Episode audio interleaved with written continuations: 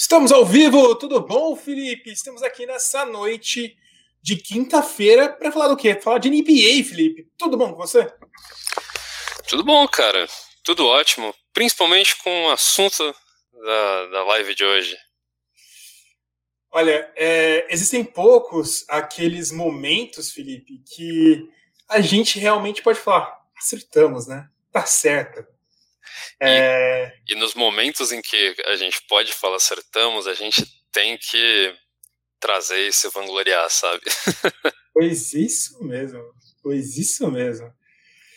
Cara, hoje é a live para falar de Russell Westbrook e Washington Wizards, que é o time mais quente do momento, né? O time mais quente do momento. Exato, tinha chance de ser o seu Clippers, mas foi, foi só colocar no topo do Power Ranking que. Que deu problema, né? Clippers é assim, eu tô acostumado com isso, cara. Tô acostumado, velho. Tô acostumado. Cara, é, é incrível, né? Porque a gente fala isso porque o Russell Westbrook, ele é aquele jogador que no início da temporada todo mundo massacrava, massacrava o Russell Westbrook, Brook, cara. Todo mundo massacrava. É, ele tem muitas pessoas odiando ele. E chegou num nível, cara, que o Russell Westbrook ele era colocado de escanteio, né, bicho? É, é, é meio bizarro, mas até se você pesquisa é, Russell Westbrook no, no Google, um dos resultados de busca, né, é, acho que é o triste fim da carreira de Russell Westbrook. e até agora não acabou, né? Tá até agora rodando, né? Até agora rodando. Cara, nesse momento estou compartilhando a live com os grupos que eu estou. Compartilhei lá no nosso Twitter. É, vai entrando a galera aqui. Então, vamos ver aqui, Felipe. A gente, a gente vai ter. A gente vai ter uma novidade aqui. Você já quer anunciar ou você quer esperar um pouco entrar mais gente? A gente pode esperar entrar mais gente, a gente pode comentar um pouquinho mais, a gente vai entrar mais nos detalhes aí, né, no conteúdo da live. Mas, é, além do ponto de exacerbar um pouco quanto a gente acertou, por isso até a questão de colocar o John Wall na na thumb, né? Na thumb, apesar de ele não ter tanta relação com tem, tem a relação óbvia com a, o, o que a gente falou na época e a proposta, tipo de engrandecer um pouquinho o status do Westbrook, mas é, colocando isso de lado, né? Fora isso, o cara é um monstro, né? cara é um monstro, cara. O cara é um monstro. E falando aqui também, cara, a gente não vai falar só de Russell Westbrook. É muito curioso que três point guards foram descreditados em níveis diferentes, nenhum tanto descreditado quanto o Russell Westbrook. Mas Chris Paul também foi descreditado. Stephen Curry também foi descreditado de um nível um pouco abaixo, mas foi descreditado. É... Cara, esses três caras estão fazendo temporadas sublimes, bicho. Sublimes. Óbvio, cada um num nível diferente. O Russell Westbrook é o que está fazendo a pior temporada dos três. Mas também era o cara que tinha sido mais criticado antes, então nada mais justo. Sim, o Russell Westbrook ainda tem um aspecto místico, né, e da, de toda uma relação de recordes. Se, se a gente parar pra pensar, tudo bem que esse cara nunca, dificilmente sai do hype, porque as, os jovens adoram ele, mas o Kyrie Irving também, tipo, em certo nível, né? Se a gente sim, até pega sim. essa classe de point guards. E, cara, é uma geração de point guards é, que por muito tempo ficou esquecida, né, cara? Não, é, é uma geração de point guards, são os melhores point guards desde o início da década, basicamente, né? Isso, até porque eles basicamente entraram quase no início da década, exceto talvez o Chris, exceto, talvez não, mas exceto Chris Paul, né, que é um pouquinho mais do começo do milênio. Stephen Curry também, que é, Stephen Curry também que é no final da década passada, anterior, né? Sim, sim. Mas ele ainda está um pouquinho mais próximo dos outros, né, dessas classes de 10, sim. 11. E e é, é uma geração, né? Tipo, tanto que a gente pega essa perspectiva aí de quando a posição de point guard começou a ser muito valorizada com esses caras, é, tinha esse discurso, a era de ouro dos point guards, né? Todo time que queria ser competitivo precisava ter um bom point guard. E não, mas é a questão que eu acho que é muito relevante da gente falar também é que passou todo esse tempo, passou 10 anos e não veio uma geração de point guards para substituir essa geração. A gente teve alguns outros jogadores de um nível elevado até, a gente teve um Malcolm Brogdon, Trey Young. Young, mas nenhum chega perto de é, incomodar esses caras, né, bicho?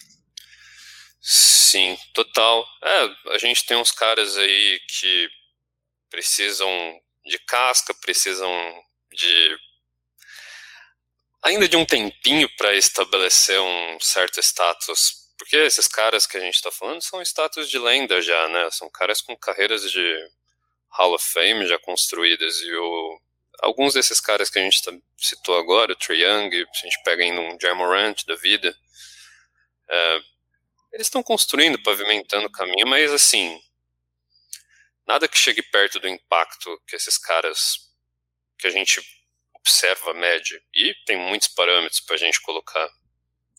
Bom, Felipe, a gente já está com mais pessoas na live, em todas as plataformas a gente está em perto de 20 chegou o momento do anúncio, o grande anúncio. Gente, quem percebeu já está vendo rolar aqui embaixo. É, a gente sempre pedia para a gente, para a galera contribuir com subscrição, com super chat e tal. Mas agora tem uma outra modalidade para você ajudar o Buzzer Beater a continuar existindo. O Buzzer Beater agora tem um Pix. A gente é jovem, Felipe.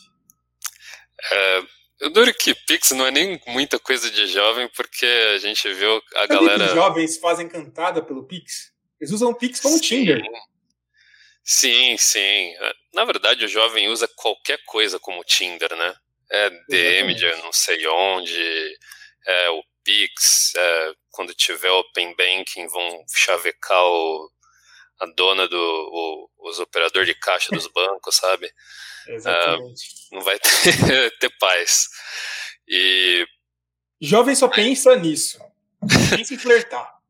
Mas o Pix do Buzzer Beater ele vem como uma facilidade, né, para que a pessoa consiga fazer um repasse do valor que ela pode, do valor que ela quer, que ela enxerga valor no, no Buzzer Beater, contribuir, óbvio, com o trabalho que a gente faz para que a gente consiga evoluir e não ter é, embutir taxas que acabam sendo difíceis às vezes para eles ou algum, até taxas que a gente acaba também abrindo mão de, da quantia que a pessoa quer repassar para a gente e investir no canal, né?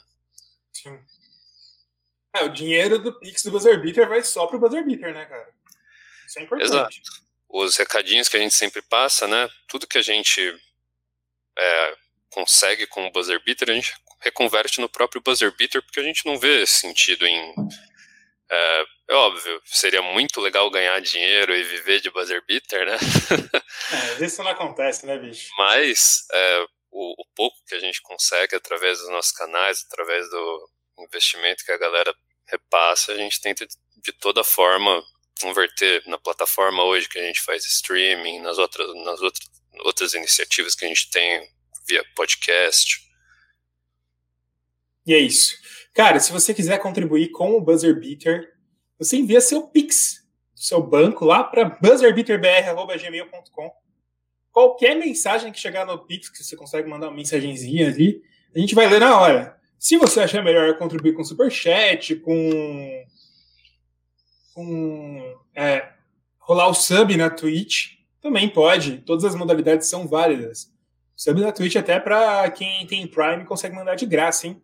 Aproveita a oportunidade de dar o buzzer beater de graça. E é só colar que a gente vai começar a fazer, vai ficar muito feliz com qualquer coisa que chegar. Lembrando, buzzerbeaterbr.gmail.com.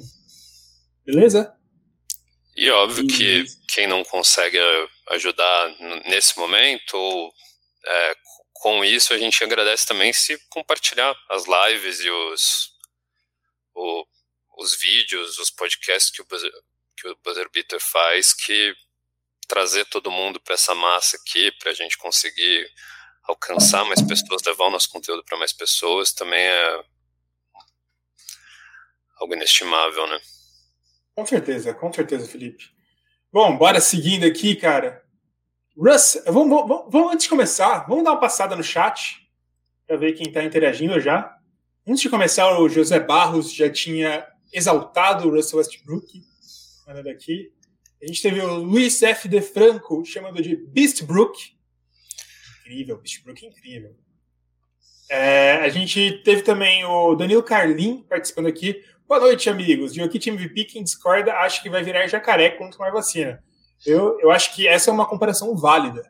São os antivax que não concordam que o Jokic é MVP, com certeza. Bizarramente, tem um antivax no time do Jokic que deve acreditar piamente que ele é. Exatamente, né? fico, fico nessa dúvida, fico nessa dúvida. É, a gente tem o Rico da Torre, Westbrook gigante, maior jogador da história do Thunder. E é, realmente, é, é o melhor do Thunder. Você considera o Supersonics? Então, aí mudou um pouco a figura, mas Westbrook é um dos maiores também. Alex Silva, boa noite para todos. Boa noite, Alex. Wizard nos playoffs. Play-in com certeza vai. Tô achando que pode rolar playoff. A gente tem a participação do Deuro Ross Facini. Boa noite, meus ídolos Bebê e Heitor Felipe. Desejo um bom programa hoje. Valeu, pai. Tamo junto, tamo junto. Rico da Torre exaltando o Pix do Buzzer Beaker. Pix do Buzzer Beaker é maior do que o Russell Westbrook. Então, muito bom, muito bom mesmo.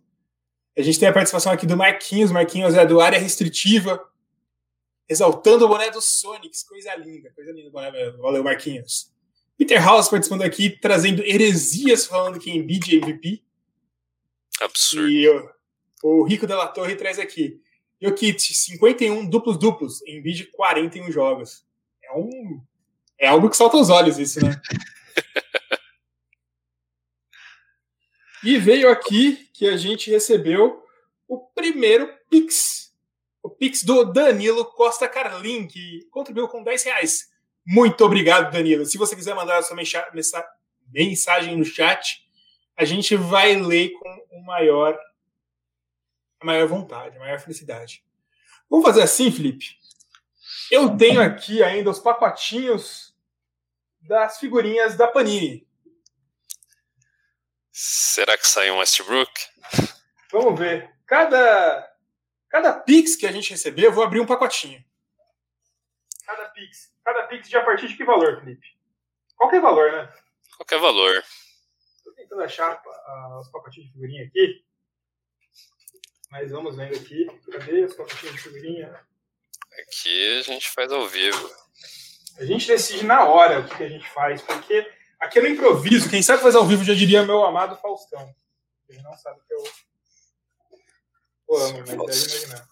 Fausto Silva, um dos maiores rappers da história do Brasil. Rap do ovo. Eu acho que não tá aqui. Eu vou, eu vou pegar a figurinha e já vou abrir. Mas vai falando aí, vai falando aí um pouco, Felipe. Só vou ficar um pouco off para pegar as pacotes de figurinha. Vamos lá, vamos, vamos no improviso. Olha, até desligou a câmera mesmo para pegar os pacotinhos para vocês não verem ele levantando, porque o Heitor provavelmente está não está trajado apropriadamente. Possivelmente samba canção. Sabe como é, né? Home office, a gente acaba se vestindo um, um, da cintura para baixo, pelo menos do, um pouco mais da maneira que a gente quer. É, a gente não, eu, eu não tenho os mecanismos para colocar aqui na tela, mas a gente tem um comentário aqui do Peter Houses, Faustão ou Luciano Huck. Eu acho que a gente não tem muita dúvida sobre isso. Como eu falei, uma das maiores lendas do rap brasileiro, Faustão, com o rap do Ovo, e o seu colega Sérgio Malandro. E Luciano Huck, vamos, vou me abster de comentários. Aqui, ó. Vou trazer aqui o pacotinho do Danilo Carlim. Pacotinho do Danilo Carlim. Tem Draymond Green no pacotinho do Danilo Carlin, grande defensor. Defende esse jogador também. Utah Jazz. Brilhante do Utah Jazz. Líder. Chris Middleton. Tyrese Maxey. Olha só. E caricatura do Markel Fultz. E vem também o sticker do Brandon Ingram. O sticker do Brandon Ingram. Assim é o jogador. E é isso. Quem quiser mandar o Pix, a gente vai dar mensagem e vai abrir um pacotinho para cada Pix que chegar. Espero que dê os pacotinhos. E se não der, também eu vou ficar bem feliz. Bom, Felipe, Russell Westbrook, né? Vamos Cara, entrar de fato aí na, nos entrar, fatos agora. Entrar de fato nos fatos, cara. Porque a gente chega a falar do Washington Wizards. Vamos voltar no início da temporada, Felipe. Quando o Houston Rockets ainda tinha seu, sua grande dupla, Russell Westbrook e James Harden.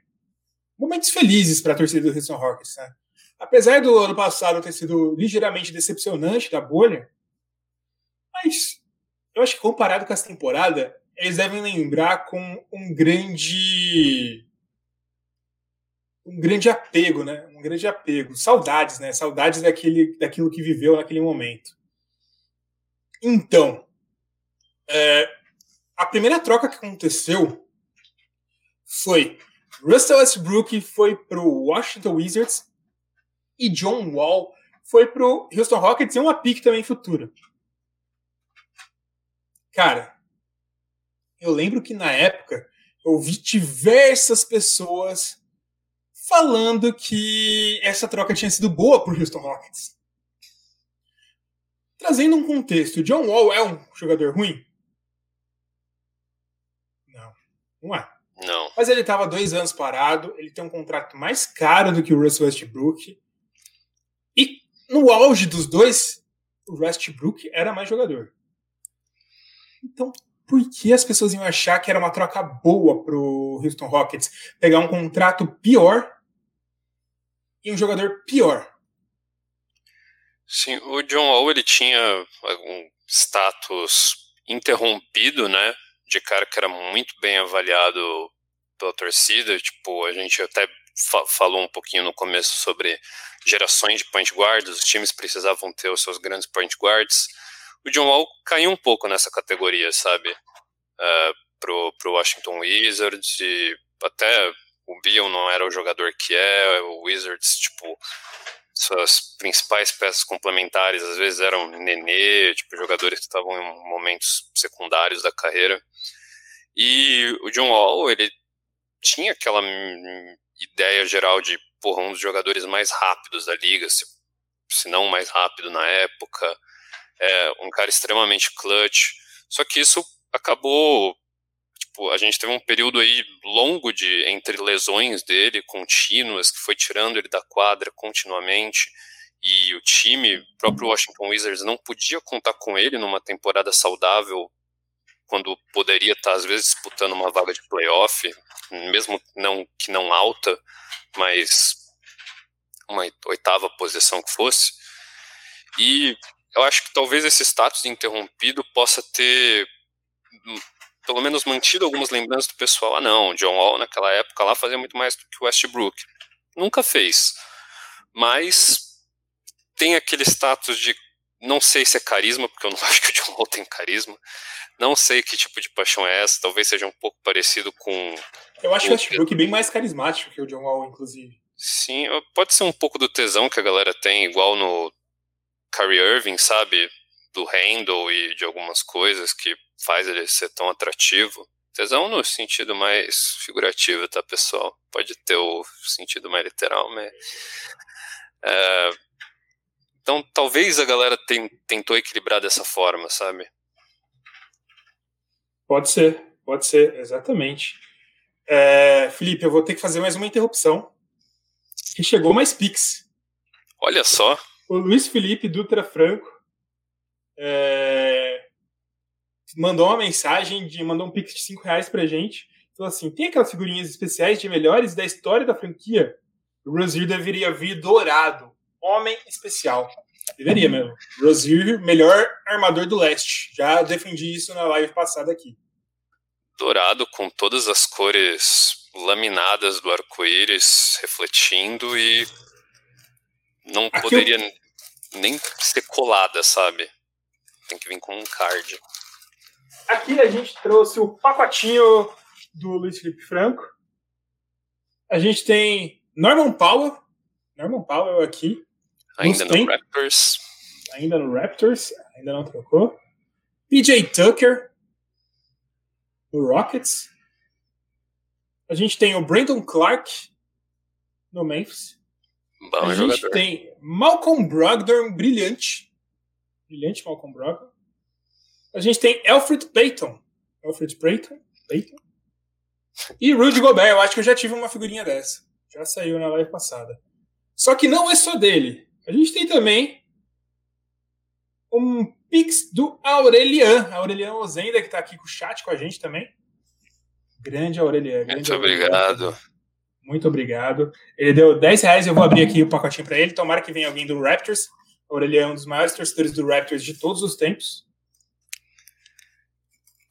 Até porque no último saiu um jogador, pelo menos que já foi do Raptors, né? Exato. Dois, na verdade, né? Porque o PJ Tucker também teve passagem pelo Raptors. Aqui tem o grande RJ Rampton, Malik Monk, brilhante do Jimmy Butler. Jimmy Butler é legal. PJ Tucker, brilhante do PJ Tucker brilhante. também. Nossa, tem até a figurinha brilhante do PJ Tucker, cara. Gary Harris e Isaac Okoro. Cartãozinho do Isaac Okoro. Não veio do Raptors. Vamos ver aí. Bom, é, continuando aqui. Daqui a pouco a gente faz uma pausa para ver se chegou algum outro Pix, alguma coisa assim. Mas continuando aqui, cara. Eu acho que tinha muito dessa nostalgia. Tinha, além dessa nostalgia, Felipe, a questão da galera gostar de uma história de inspiração. Tipo, depois de dois anos, John Wall volta em grande nível tal. Mas eu acho que a grande questão é que superestimaram John Wall muito por quererem subestimar o Russell Westbrook. O problema não era tanto nem no nem no nem do John Wall. Acho que a galera não gosta do Russell Westbrook. Entendo, de certa forma, eu já fui geralmente hater do Russell Westbrook. A galera não gosta do Castex, tudo isso tal. E ele é um jogador que. Ele é muito intenso. Tanto pro lado bom quanto pro lado ruim. Mas, bicho, desde o início, essa trade anunciava que o vencedor ia ser o Washington Wizards. Desde o início da trade. Sim, e o Westbrook é um cara que, assim, a gente pode fazer nossas críticas em relação até à própria maneira como ele tinha seus stats no finalzinho da passagem dele por OKC. Pode fazer, até porque tipo, aquilo não tinha um impacto necessariamente positivo na performance do time. Mas é, a, toda a questão em volta do, do tipo de jogo, da qualidade de jogo que ele poderia apresentar no ele jogando da maneira mais apropriada, com direcionamento bom, com sistema apropriado, com outros personagens para dividir, dividir uma responsabilidade não tão concentrada, talvez como quando ele passou para jogar do lado do James Harden. Tipo, tipo, parece que a gente tinha uma receita perfeita para ele encaixar no Washington Wizards, que a gente de fato falou isso na época da troca. E é, essa, tem essa questão, eu acho que o que você falou é pontual, é o que mais impactou na desconsideração do, do, do Westbrook em relação à troca, que é o fato de desmerecer ele. De pegar, às vezes, algum, tipo, alguns problemas que fazem sentido ser pontuados e fazer aquilo ser toda a descrição do jogador que não faz absolutamente sentido nenhum. Se a gente fala das conquistas e do, do que o Westbrook trouxe desde que entrou na liga, é, de produção, é, ele é um monstro, cara. É, tanto que nas épocas que era super moda, né, falar West burro, West burro para todo lado, todo mundo falava West burro. E até hoje reproduzem isso, sendo que esse é o momento que isso não faz sentido de forma alguma, sabe? Cara, é muito engraçado que você percebe que no momento que o Wizards está muito bom, tem muitas pessoas que são não gostam do Westbrook e ficam nove jogos sem falar mal do Westbrook, falar do Wizards ou do Westbrook. Aí no jogo que o Westbrook vai mal, eles falam, nossa, esse é o Westbrook de sempre. Então, é muito, é muito complicado, muito complicado. É, só que a questão também, agora a gente tem que fazer um parênteses. O time do Wizards está absurdo no mês de abril. É um mês absurdo do Wizards. Inclusive um mês absurdo do Russell Westbrook. Mas demorou para engrenar, né, Felipe? Demorou, demorou. Pode colocar na balança alguma questão relacionada que, para mim, assim, por mais que o Wizards estivesse com Bill e Westbrook, tem uma parte core do elenco, beleza, tem o Davis Bertans lá tudo mais, mas tem uma parte importante do elenco que estava bem pautada nos jovens que eles conseguiram. E posteriormente foram pegando ainda mais jovens sem comprovação exata na liga, Daniel Gafford, é, então, tipo, tinha esse misto de talvez faltar um pouco de maturidade e equilíbrio de casca para esses caras mais relevantes. Parece que você tinha caras muito relevantes e caras muito jovens, sabe? Isso não tinha um, um meio campo aí na, na rotação que fizesse mais sentido. Mas demorou, demorou. E a questão é que agora que tomou jeito. Não faz. Agora parece ser o que faz todo sentido, né? Exatamente. É, e tem muitas coisas também que favorecem para isso. O Wizards teve um elenco mal montado, falta talento realmente no time do Wizards. A gente tem uns contratos absurdos, tipo os 18 milhões no Davis Bertans, que estava absurdamente mal nessa temporada, deu uma melhorada agora, mas estava absurdamente mal. A gente teve as lesões, como por exemplo Thomas Bryant, que vinha tendo uma temporada muito boa, era um cara que contribuía muito com isso. Tanto que o pivô deles acabou virando o, Robin Lopes, que a gente já sabe, já deu uma passada de tempo dele. É, mas temos um problema muito grande quanto a isso, né, cara? A gente tem, é, tipo, falta esse talento. E demorou para encaixar. Só que encaixou, como você falou. São nove vitórias nos últimos dez jogos. E dez vitórias nos últimos onze jogos. O time é uma máquina para brigar nesse play-in. A questão desse play-in, cara, é que é aquilo. O play-in não busca justiça, busca entretenimento. E se um time chega melhor do que o outro no play-in, numa fase melhor, a chance dele eliminar o outro é muito grande. Que é um jogo. Um jogo você elimina. Então, tem muito problema. Tipo, imagina, você, você queria pegar o Wizards nesse play-in? De forma alguma num momento em que o time tá. Não só o time parece estar muito bem ajustado, mas que é, um dos seus principais, um dos principais jogadores dos últimos 10 anos aí da liga tá num momento fabuloso. É, você tem o seu próprio companheiro de time ali muito bem encaixado com ele. Então, meu amigo, eu não gostaria. E a gente tem, com certeza, com esses dois jogadores, você vai ter um mais de 50 pontos combinados já nesses dois jogadores. Um dia, ok. E você pode ter muito mais que isso. Você pode ter 80. Você pode ter 90. Fica bem difícil de bater um time desse, né, cara? Sim, totalmente. E, e é uma coisa que a gente falava também, já falou em outras lives. O Wizards parece que ele entra qualquer jogo, podendo ganhar qualquer jogo, né, velho? Exatamente, exatamente. E, cara, tem, óbvio, tem muito fator, muito do fator Westbrook momento que a gente coloca. É, a gente pega um pouquinho mais que, que a gente falou no começo da temporada, a gente lembra até que tinha as campanhas de Free Bill e sei lá o que, no momento que talvez estava rolando entendimento melhor de como jogar com um cara parecido com Westbrook do lado dele, e que de fato passaria mais tempo em quadra dos últimos dois anos do que ele passou com o UOL.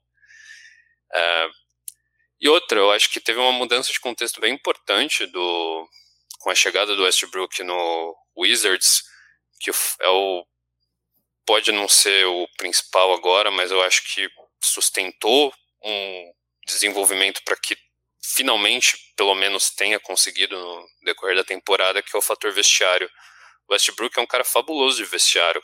Você, tipo, pega os companheiros de time dele, ex-companheiros, todo mundo fala o quão ele é incrível, tipo, pessoalmente, junto com motivando times, é, tratando seus os rookies, os jogadores mais novos. Com certeza, com certeza. Então, tipo, o, o Wizards não estaria nesse momento se não fosse todas essas facetas do Westbrook. O Westbrook jogador e o Westbrook como um cara de vestiário, como um líder, né? Com certeza, com certeza, Felipe. Trazendo um pouco do desempenho individual dele, Felipe. É, para mim, cara, apesar do Bradley Bill talvez ser o franchise player desse time, o Westbrook é o cara que vem sendo o principal nome para essa campanha absurda abril dele vem sendo muito absurdo. Se a gente analisa principalmente o clutch do Russ Westbrook, a gente já viu o Westbrook sendo considerado sendo o cara que está tomando más decisões nos momentos importantes, mas, cara, no clutch os números falam o contrário. Ele é o cara com maior porcentagem de acerto no field goal no clutch nos últimos cinco minutos. Clutch é os últimos cinco minutos do jogo, né? É, com 59,1% de field goal é bastante isso para um armador, muito para um armador. E 40,9% de três pontos, que é muito para a carreira do Westbrook, que não é um especialista disso, muito longe disso.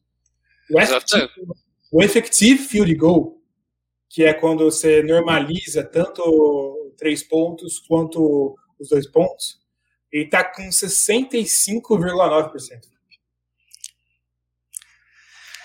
Exato. E até você falou dos três pontos, nesse próprio período de abril, né, que ele está com uma linha de stats monstruosas, mas bem mais parecidas com talvez a melhor combinação do Westbrook com stats e com vitórias. Ele tem, tá lá acho que com menos de 30%, 27 alguma coisa. Mas no momento em que ele precisa matar essas bolas, no momento que é imperativo ele matar essas bolas para o time ganhar, ele está convertendo bem acima da média da liga, sabe? Exatamente, cara, exatamente. Cara, é aquilo que a gente falou. É, é muito, muito, Eu gosto muito de ver isso. Principalmente pelo Westbrook ser um cara que foi bem. Bem. É que, tipo, o problema não é do Westbrook não gostar do jogo dele, é normal não gostar do jogo dele. É um estilo muito peculiar ele acaba forçando algumas estatísticas. Não que isso seja necessariamente só forçar por forçar. Por exemplo, o Westbrook tem tantos rebotes, que é muito melhor o Westbrook pegar o rebote e sair correndo para o ataque do que um pivô pegar o rebote e passar para o Westbrook para sair correndo. É uma questão bem simples de estratégia. Mas ele é um cara que é muito estabanado, ele tem uns erros bestas às vezes, mas ele é muito bom, cara. Ele é muito bom. Ele é de um nível acima na liga.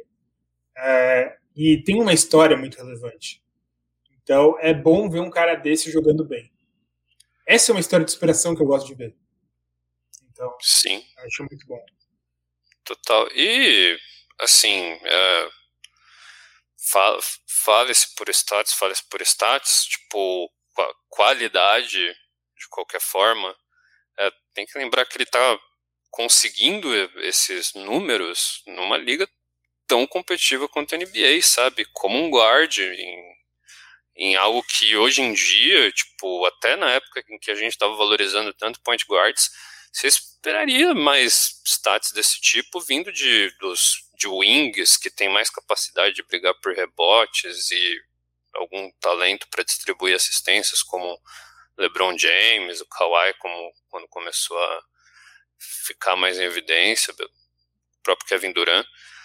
Mas o Westbrook está fazendo tudo isso há anos na liga e sendo uma presença tão forte e batendo de frente, sabe? É, é, tanto contra guards, tanto contra pivôs, é, acima do, jogando acima do aro e sendo relevante. E esse momento tão assustador dele, inclusive, abre espaço para para a melhor versão desse Westbrook que pega o rebote e sai correndo, porque o Wizards tem um time muito rápido e muito ágil entre os seus.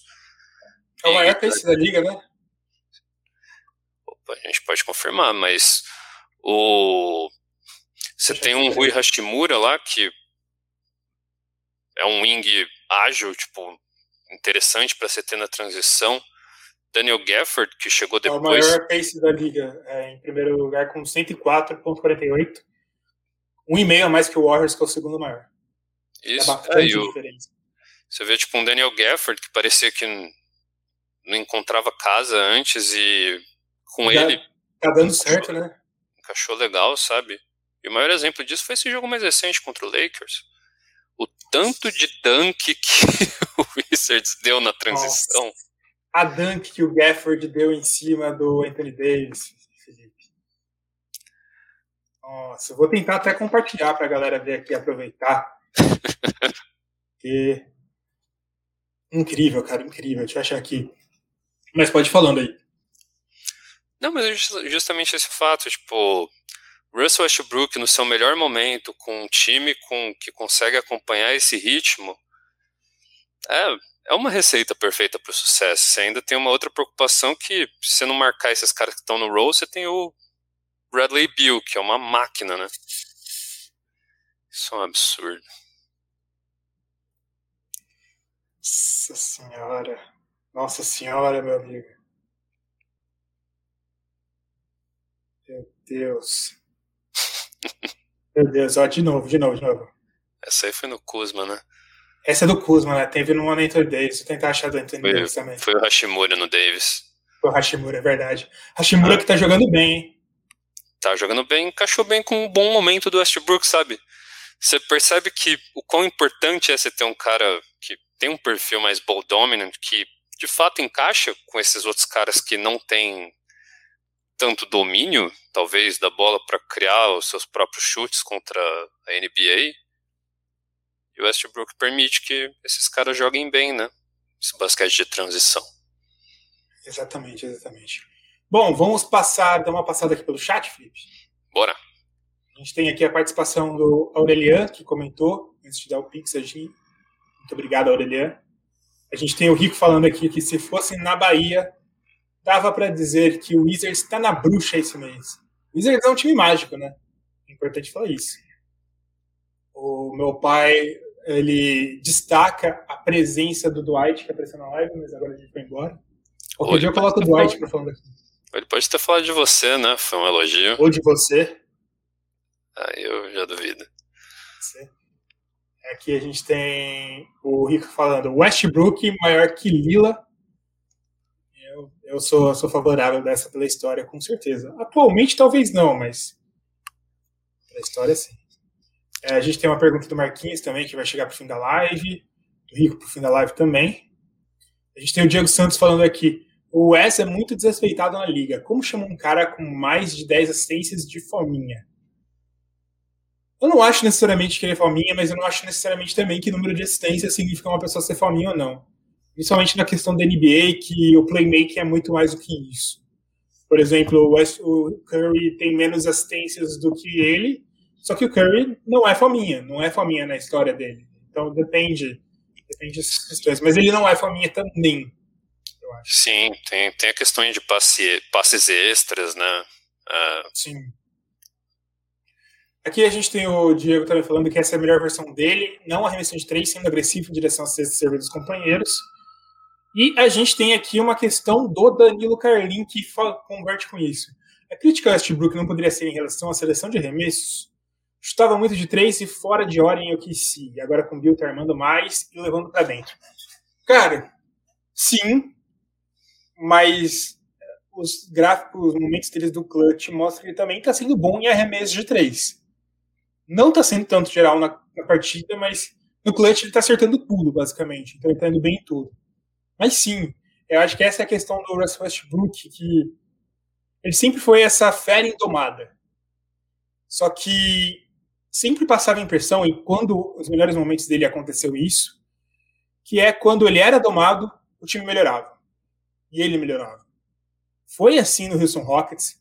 Ele teve aquele momento absurdo que ele começou, abdicou das de três, só começou dentro, ele começou a ir muito bem, muito bem mesmo, mais de média de 30 pontos, tal, essas coisas, que foi o que garantiu para ele um NBA Team na temporada passada.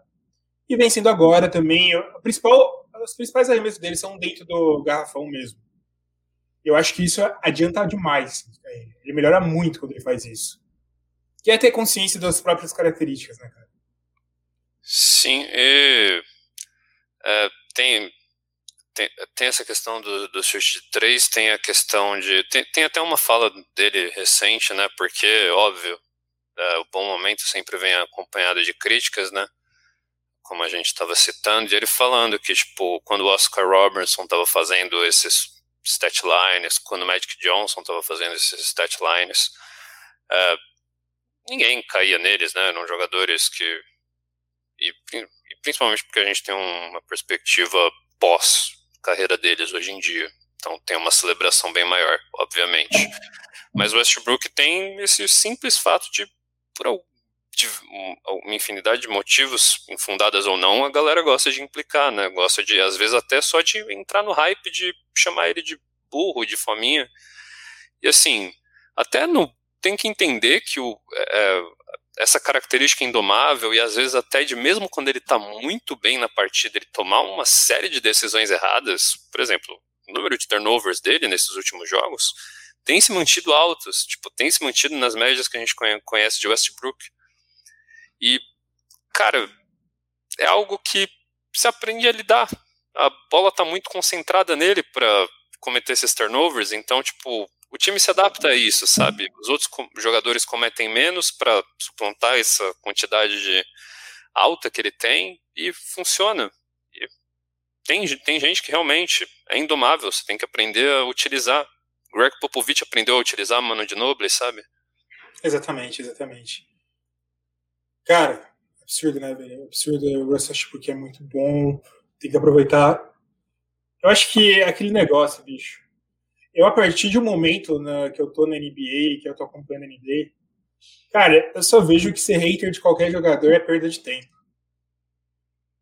Aproveita o que tem de bom. Você pode não gostar do jogador. Tem muito jogador que eu não, não gosto, tava pegando birra assim, mas aproveita, né, cara? Vai passar e depois você vai pensar com tristeza que bom que tem jogadores que estão melhorando para a gente poder aproveitar depois ainda. O Westbrook é um caso deles. E tem outros dois que a gente vai falar ainda um pouco mais nessa live. A gente tem mais comentários aqui. Antes, superchat da Isabela Jordan. Muito obrigado, Isabela, muito obrigado mesmo. Se você puder contribuir com a gente com superchat, pode contribuir também. Se você puder estar na Twitch, pode se inscrever, mandar um sub aí pra gente, mande também. E tem também o Pix, que a gente falou antes. É, buzzerbeaterbr.gmail.com Manda aqui, cada Pix que a gente receber, a gente vai abrir um pacotinho de figurinha e vai ler essa mensagem que você mandar, a mensagem pra gente também. Muito obrigado, muito obrigado, Isabela. Muito obrigado mesmo. A gente tem uma mensagem também aqui do Pedro Casas que fala pro meu pai. Boa noite, senhor Deiro. Ouvi dizer que o senhor faz um longo assado com queijo que é top. Heitor disse que vai me convidar para um churrasco assim que a pandemia acabar. Um abraço. Com certeza. Com certeza, convite feito. É, Lomba Seu Deuro é um sucesso. É uma iguaria famosa. Bom, Felipe, é... falamos de Russell Westbrook e falamos de aproveitar e não ser hater. E a gente não podia falar de outra pessoa, cara. Stephen Curry, cara. Stephen Curry é Noé Golden State Warriors? Cara, é difícil falar dele porque, assim, uma das partidas que ele foi mais monstruoso foi contra o Denver, né? Mas, assim, cara, é, impressionante. É, é, é, legal lembrar dessa noção de hater. Eu acho que hoje não se tem tanto em cima do Curry, né? Eu não acompanho a rede social, então não sei como é que é hoje em dia.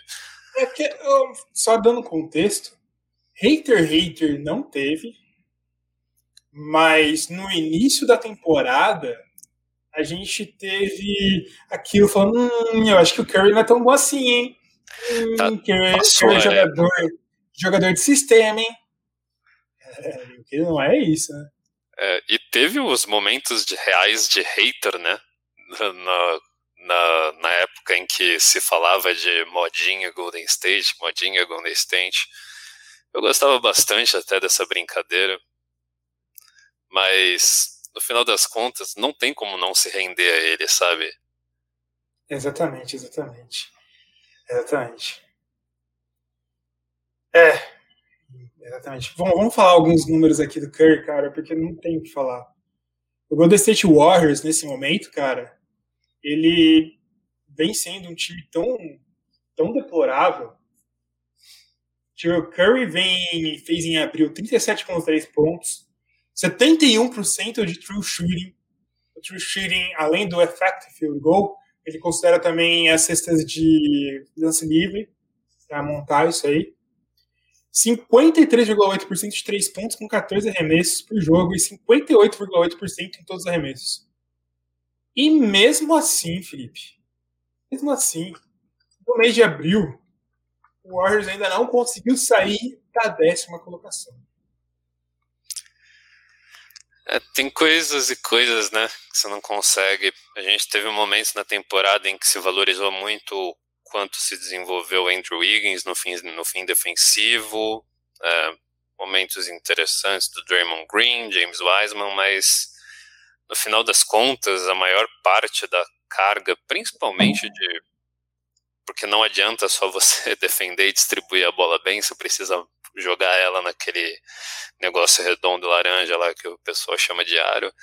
E o único profissional nisso nesse time é o Curry, né? Ele abraçou. Ele abraçou, mas. Ele, cara, é que eu acho que tem muito desse sentimento. O Curry sabe que o tempo dele tá acabando. É mais uma oportunidade dele chegar nos playoffs. Não adianta nada eles perderem.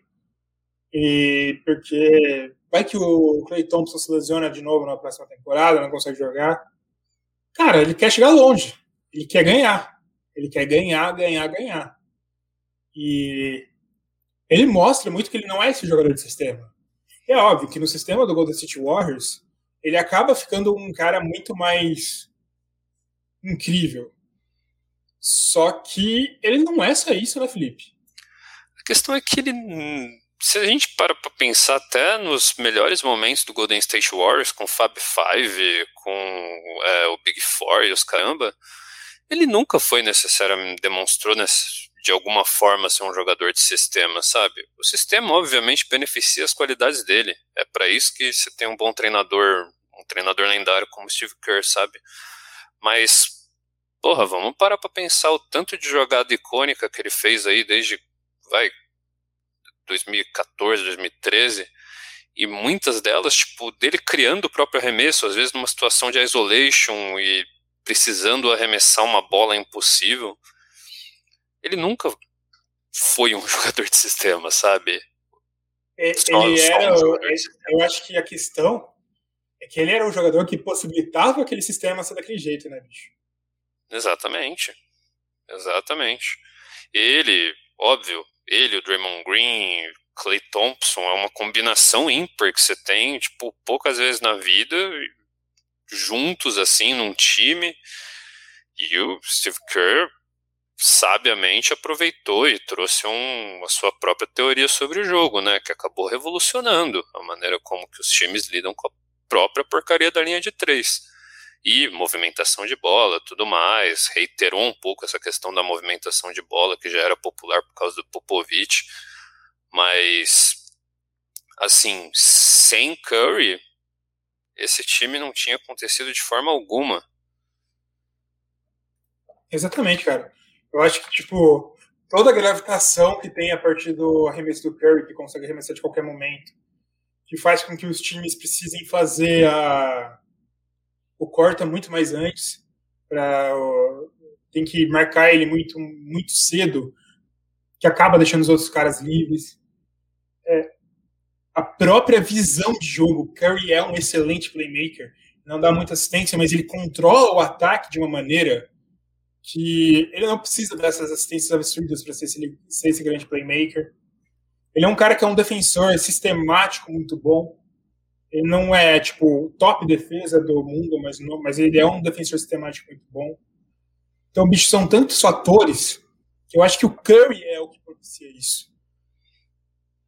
Só que você acha, Felipe, trazer agora uma questão, uma provocação para você. Quanto de culpa Steve Kerr tem nessa temporada? Cara, ele tem culpa no cartório desde o começo, né? Na proposta de jogo com os novos jogadores, de tentar transformar de alguma forma é, Kelly Oubre, Andrew Wiggins em Draymond Green e Clay Thompson, né? Principalmente tentar transformar os dois em algum nível em Clay Thompson, que é o mais difícil ainda. Então, tipo, ele já teve aquele um erro no começo se ajustou de alguma forma, até no próprio desenvolvimento dos jogadores, mas assim, é, o, o Curry é tão importante para esse time funcionar, ele é a peça central, mas não exclui a importância das outras engrenagens, né? E sem aquelas outras engrenagens, você não vai conseguir reproduzir o, o mesmo jogo. Exatamente, exatamente. Cara, é, é muito bom mesmo, né? Muito bom mesmo. É, eu acho que Golden State Warriors é outro time que eu nunca gostaria de enfrentar no play-in, cara. Que o Curry pode ter uma noite que ele faz 70 pontos e ganha o jogo sozinho. Eu não duvido do Curry fazendo 70 pontos no jogo, você duvida? Não, não. Dependendo do matchup ainda, acabou, cara. Você então, cara, é perigoso, perigoso demais. Eu acho que o Golden State Warriors é um time, mesmo passando em décimo, que ele pode tirar o nono, ele pode tirar o que sobrar do sétimo e oitavo, cara. Isso, principalmente porque alguns dos times hoje no play-in, eles são bem jovens, né? Bem com pilares mais jovens. Isso tem o pode... Portland que tá meio perdido também. É, tem um comentário legal aqui do Diego Santos sobre a questão da movimentação do Curry. E isso é uma questão que influencia, a gente falou antes da questão das assistências, tipo, playmaking também envolve o reconhecimento de quadra, sabe? O Golden State sempre tipo foi um time com múltiplas movimentações de bola, então não necessariamente o, o cara que faria assistência seria o Curry. E para ele ter as melhores oportunidades de arremesso, para ele ter melhores oportunidades de fazer um primeiro ou segundo passe, ele precisa ter essa noção bizarra de movimentação, de reconhecimento da quadra, né? Exatamente, exatamente, Felipe. Bom, é, tem a mensagem do Kiko aqui também. Victor Felipe perguntaram: Curry Warriors, é não é ou não é não é? Kiko tá muito bom os trocadilhos hoje, né, cara? Esse, esse nem eu imaginava. Mas se, Felipe, se a gente fala de, de Stephen Curry, se a gente fala de Westbrook, a gente fala dos melhores, dois dos melhores armadores da sua geração, terceiro, cara. Chris Paul, cara. Chris Paul, o Suns acabou de garantir no último jogo a sua vaga direta para os playoffs. Ele não passa da sexta colocação, mesmo que perda todos os jogos agora. Faz muito tempo que o Suns não vai para os playoffs, cara. Muito tempo que o Phoenix Suns não vai para os playoffs. Chegou ligeiramente perto de na temporada passada. É, só para lembrar, a última vez que o Suns foi na temporada 2009-2010 eles perderam a final de conferência. Chegou muito tempo, muito, muito perto de na temporada passada na, na bolha, mas não foi. Chris Paul chegou. Trazer um dado aqui que a gente sempre esse dado, mas é sempre bom falar. O Suns, na temporada passada, que não foi tão mal, foi uma das melhores temporadas dos últimos tempos. Eles fecharam com um recorde de 34, 39 foi o maior recorde desde 2013, 2014, que eles poderiam ter ido playoff, mas não foi. Mas, cara, com esse recorde, eles não foram para playoffs, e chegou o Chris Paul, eles estão com 71%, Felipe. 71% é quase 30% a mais, mais de 25% a mais de diferença. Sim. O, o Chris Paul não salvou só o Suns, né? Ele já salvou muita franquia de mediocridade. Exatamente, exatamente. E é, ele é o cara, tipo, que logo após da saída dele pro, pro Houston Rockets, cara, teve gente achando que a carreira dele estava acabada. Teve gente achando. Tanto que o Houston Rockets deu duas picks de primeira rodada pelo Westbrook junto com o Chris Paul. E o sinal era que, tipo, esse contrato do Chris Paul era absurdo, ninguém ia conseguir pagar. Cara, hoje o esperado é que ele deu o opt-out da player option dele e consiga assinar um contrato do mesmo, mesmo valor por mais anos. Sim, a gente cara, fala ele... do Chris Paul, cara. ele é um absurdo, né? Ele é um absurdo o impacto que ele traz nos times. O Suns terminou muito bem na, naquele caminho final, né? Na bolha, no ano passado. Mas assim, a gente esperava que talvez aquele esse tipo de momento continuasse de alguma forma para essa temporada, mas não, no, obviamente, no nível que está hoje, sem, pensando num contexto sem Chris Paul. Minha perspectiva é que era poderia estar tá no play-in ou de alguma forma talvez brigar por uma vaga fixa, mas que fosse tipo na sexta colocação, vai no máximo. E com o Chris Paul, tipo, desde o começo da temporada, a gente conseguiu observar e elevando essa perspectiva de o que, que ele trouxe para esse time. Óbvio em nível de jogo, óbvio em nível de ter um cara tão bizarramente cerebral na, na forma de organizar o time, o famoso floor general, né? Mas também, obviamente, com o papel, reproduzindo o papel dele em OKC, que como um excelente mentor para um time que, apesar de estar tá juntando talentos aí há uns dois, três anos já, até mais, né, pra falar a verdade, mas um é, de ser um mentor excelente, né, e uma figura central para um elenco tão jovem. Exatamente. E, cara, é um, é um a gente viu também, tipo, alguns, algumas coisas que já vislumbravam esse time ser melhor, porque a bolha mostrou que um cara armador, um cara floor general para esse time, que era o Rick Rubio, já deu muito certo, o time já fica, tinha ficado muito melhor. A gente tinha visto uma ascensão também do senhor Michael Bridges, um dos jogadores que eu mais gosto da NBA atual, ele é muito, muito bom mesmo. Mas não é nada perto do Chris Paul, bicho. Não é nada. O Chris Paul é basicamente um técnico em quadra. Sim, sim. É, é, é, um entendimento de jogo fora do comum. E tem que entender que, tipo, ele já era um cara brilhante no momento que ele entrou na liga. É, acho que tem uma pergunta do Danilo que ele, do Carlinho, por que, que o Chris Paul nunca é cogitado para MVP? Hoje em dia, dificilmente, né? Ele já tá mais velho, é, então, a narrativa muitas vezes se constrói em torno de caras em que a liga entende que e a mídia entende que vão, devam ser a cara da liga. Mas... Tem um, fator muito relevante também, que eu acho que você falou combina com isso, que Chris Paul, Kawhi Leonard, é, LeBron James, talvez daqui para frente Giannis Antetokounmpo, são caras que você coloca o sarrafo deles muito alto para ele ser considerado ganhar prêmio de MVP. Porque você já espera a excelência deles. E o Chris Paul atua de uma forma que ele não preenche tanto o box score com, como esses caras preenchem, os caras que estão lá em cima. Então ele não, você não vai ver um jogo de 50 pontos do Chris Paul, de 40 pontos. Você vê ele auxiliando e fazendo os outros jogadores ficarem melhor e não ver, tipo, todo mundo deixa, todo mundo, ele mesmo ficando melhor. Que a liga, o MVP, liga muito para essa questão individual. Tá certo? Não acho. Se o Chris Paul aparecesse no top 3 para MVP desse ano, eu aceitava e concordava plenamente com isso. Merecia, merecia mesmo. Mas tem esses poréns, né, cara?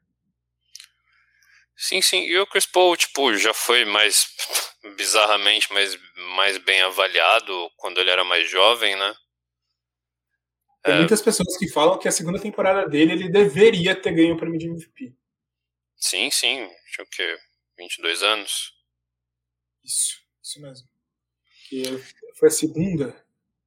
Não, foi a temporada de acho que de 2008 2009, que é uma que o Kobe ganhou. E Deixa eu só conferir isso. Que é uma que ele ficou em segundo lugar na corrida para MVP. Acho que foi isso, Aqui, né? É, 20, 2007, 2008. Ele terminou, 2007, ele tinha 22 anos na época. É, então, tipo, bizarramente passou muito cedo o período em que a galera considerava ele como um candidato a prêmio de MVP. Você teve talvez um período meio bizarro no Clippers, principalmente um pouquinho já depois do Clippers, em que ele teve a imagem um pouco rasgada, né? Que passou a ser visto como um cara que não era um bom líder, uma boa influência de vestiário, que foi absolutamente destruído. Pode ter sido por uma mudança no comportamento dele, pode ter sido tipo só é, informação incorreta, pode ter sido, mas assim, a partir do momento que ele foi para o OKC, cara, é, viu uma completamente outra um outro efeito do Chris Paul, né? Ele passou de ser talvez simples e unicamente um cara que era tinha um impacto tão grande no sucesso do time e poderia operar como um dos principais jogadores, jogando do lado de grandes estrelas consolidadas, igual tipo, ele passou por, por Clippers, num Blake Griffin já consolidado, num Houston com Barba, e conseguir, com a sua liderança, desenvolver tão rapidamente times jovens a ponto de eles serem considerados tipo, extremamente competitivos. E óbvio, mantendo uma régua alta de performance individual, mas tendo um impacto positivo ainda maior em como todo o time joga. Isso é mais, muito facilmente interpretado como desenvolvimento dos outros jogadores, mas tem muito Chris Paul aí nessa brincadeira. É que eu acho que quando quando se repete esse desenvolvimento, sempre quando o Chris Paul chega, é é fácil afirmar que realmente é o Chris Paul o fator que faz esses caras melhorarem. A gente tem uma pergunta aqui do Aurelian também. Como vocês avaliam a temporada do Booker e a relação dele com o Chris Paul? Cara, eu acho que por, por ter essa mudança, ter uma chegada como um cara como o Chris Paul nesse time, o Booker ele teve uma diminuição. Só vou confirmar para não tá falando bobagem, mas o Booker, obviamente, ele ele não teve, na verdade, tanta diminuição da pontuação, 25.4 contra 26.6 dos últimos anos, dos últimos dois anos, mas ele teve uma diminuição do usage dele. Não, não teve não, cara. Tô falando besta, besteira. Tô falando besteira, Felipe.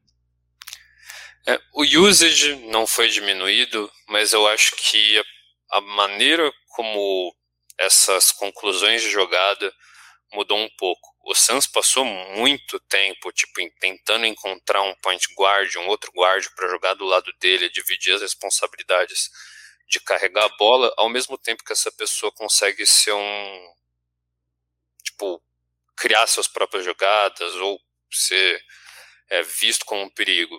Rick Rubio serviu muito bem, encaixou muito bem no time, mas ele ainda não era esse cara, porque ele não era visto individualmente como alguém perigoso. Sim. Eu então, acho que então se tivesse o Ricky Rubio nesse time, talvez o time fosse para os playoffs ou brigar pelo play-in também, mas é outra coisa, né, bicho? Exato, o Chris Paul ele tira uma carga que era bizarramente exigida do, do Devin Booker de estar tá muito tempo tentando criar o próprio arremesso e ele abre abriu margem para que ele pudesse movimentar fora da bola, variar os momentos em que ele pode criar o próprio arremesso ou não. É, tem a própria relação também de perigo do Chris Paul com um bom pivô no pick and roll, que é o caso do Aiton. Então, ele trouxe uma gama, uma gama de possibilidades para a própria maneira do Suns jogar que beneficiou o próprio jogo individual do Devin Booker, né? Sim, exatamente, cara, exatamente. E tem isso aqui que o Diego Santos fala, acho que mudou em relação ao Booker, é que ele não precisa fazer 50 pontos para o time ganhar. Ele Ou não precisa de tudo isso. Para o time é. perder. Exatamente. O Danilo aqui destaca que o prêmio do Paul devia ter sido em 8-9, 23 pontos, 11 assistências e 3 steals por jogo. Merecia, merecia, merecia. Essa temporada também foi bem monstrinho nessa temporada também, né? É, terminou em quinto lugar na corrida, né? Mas eu acho que aí já chegava nesse momento que que o Chris Paul ele ele era exigido muito mais do que os outros para ser transformado em estrela, né, cara? Sim, é... total. E um mercado até um pouco menor, né, de New Orleans, no Hornets. Exatamente, exatamente. Bom, a gente tem algumas perguntas que foram feitas durante a live. Quem quiser ir fazendo mais perguntas também pode fazer, que a gente vai começar a responder fora do tema. É... Marquinhos perguntou: Devonte deve sair do Hornets? Tem espaço para ele? É uma questão que eu acho que pro Hornets não seria bom o Devonte sair, porque ele é uma opção de qualidade. Ele pode não ser mais o que era na temporada passada, porque chegou lá Lamelo Ball e Lamelo Ball é melhor que Devonte Graham. Mas se eu sou o Hornets, eu tento manter o Devonte, cara. Uma, um time com múltiplos ball handlers, mais um ball handler, principalmente saindo do banco, é muito bom. Mas o problema é o quanto que o Hornets vai estar disponível para pagar para o Devonte Graham e o quanto de protagonismo ele vai buscar, porque em alguns outros times ele pode até virar titular. Talvez. Não sei qual, não me vem na cabeça qual, mas algum time de baixo de tabela que pode pegar ele como aluguel para trocar no meio da temporada? Talvez. Um New York Knicks pode se interessar por um Devonte Graham. Eles não têm um armador muito fixo lá, titular. Então, depende muito dessas coisas. Mas, obviamente, o Devonte Graham, se ficar no Charlotte Hornets, vai ter um papel mais reduzido do que teve na última, na última temporada, na temporada anterior. Sim. É, eu, eu acho que faz sentido o Hornets querer manter, porque ele é uma opção viável até para lidar com lesões, coisas do tipo, por se precisar, sabe que ele tem lá instalado o aplicativo para produzir é, ofensivamente com, com pontuação, principalmente, né? É, mas, assim, talvez ele possa ser uma opção para reforçar alguma outra, alguma outra posição que o time precise, na posição de pivô, faz um sign and trade. Não sei. É, tem Sim. possibilidades. Cara, a questão é que ele vai ter mercado, principalmente num mercado de free agent tão restrito. Depende do que ele quiser, cara. Ele pode decidir isso. Vamos ligar, ligar pro Devonte. A gente tem a pergunta aqui, proposta de dos amigos do fim da live, falar do Brasil e Argentina de hoje. Estreias de Didi Deck, cara. Muito legal ver o Didi chegando finalmente na NBA. A história sensacional que ele tem, um cara muito gente fina, jogador muito bom eu gosto muito dele como jogador. Ele, eu acho que ele tem as características boas que podem fazer dele um jogador de NBA por muito tempo. E Gabriel Deck é outro absurdo, né, cara? Jogador zaço do Real Madrid. Muito bom ver os dois chegando, né, cara, na liga. Sim. De dia a gente até, nas épocas que a gente cobria mais o NBB, né, a gente acabou tendo uma visualização muito próxima na época que ele foi draftado, na época que ele partiu lá pro pro para Austrália e começou tipo a demonstrar cada vez mais essas qualidades de putz, ele é o combo perfeito para um jogador de carreira na NBA. Ele tem a altura certa para a posição que ele joga. Ele tem o arremesso certo para a maneira com que um, jogador como ele joga. Ele tem a defesa para incomodar na NBA. Então, cara, é muito legal ver ele finalmente chegando lá. Exatamente, cara. Eu fico muito feliz por isso, cara. Muito feliz mesmo. E outra que a gente falou do Gabriel Deck, cara. Gabriel Deck também é muito bom. É sempre bom ver sul-americano lá na NBA, cara. O New York Knicks estava interessado também em um jogador daí, jogador argentino, o Vildosa. Deixa eu só confirmar se tem alguma novidade quanto a isso. Uh, deixa eu ver aqui. Só confirmando aqui. É... Não tenho certeza se foi, mas seria muito legal, cada vez mais chegando. A gente tem o Gui Santos que se declarou para o draft, então outro cara que pode ter chance lá. O Gui Santos ele era muito cotado para o draft do ano que vem. É, ele era até cotado para ser a 23 escolha do ano que vem, se eu não me engano. Mas. É, ele decidiu se candidatar agora, não sei se vai manter uh, o espaço dele lá, o nome dele no draft. Mas é outro jogador que é muito bem cotado pela imprensa internacional, todo mundo que acompanha os scouts. É muito bom mesmo, muito bom mesmo. Sim, a gente tem uma geração legal de jogadores brasileiros, tanto aqui quanto nas universidades agora, né? Então, Sim, tem um, sim. Tem um futuro bem legal aí caminhado. Bom, Felipe, a gente tem um comentário aqui do Diego Santos também. o que o Mitch está fazendo também é absurdo, não está nem no top 10 para MVP. Sim, mas eu entendo, né, cara, que fica muito dividido entre Mitchell e Gobert. As pessoas preferem atribuir ao Gobert do que ao Mitchell nesse momento. Eu acho também é justo que o Gobert também vem fazendo absurdos. É uma situação meio parecida. Eu acho que tem muito disso também que acaba afetando o Chris Paul. As pessoas não sabem se acha que é o Chris Paul ou se é o Booker. Até mesmo os jogadores do Clippers não sabem se é o Kawhi, se é o Paul George. Então isso acaba afetando. Mas bom, Felipe. Acabamos a live hoje. Muito boa a live. Contribuiu bastante. Lembrando, Felipe, lembrando. Pix do Buzzer Beater. Se quiser contribuir com o Buzzer Beater, avisa a gente e tal. Não precisa avisar, né? Manda, manda o Pix pra gente, manda na mensagem. Porque aí a gente consegue ficar muito feliz e continuar o Buzzer Beater. Muito obrigado às pessoas que contribuíram. E é isso, galera. A gente se encerra por aqui. Falou, valeu. Tamo junto. Um beijo para vocês.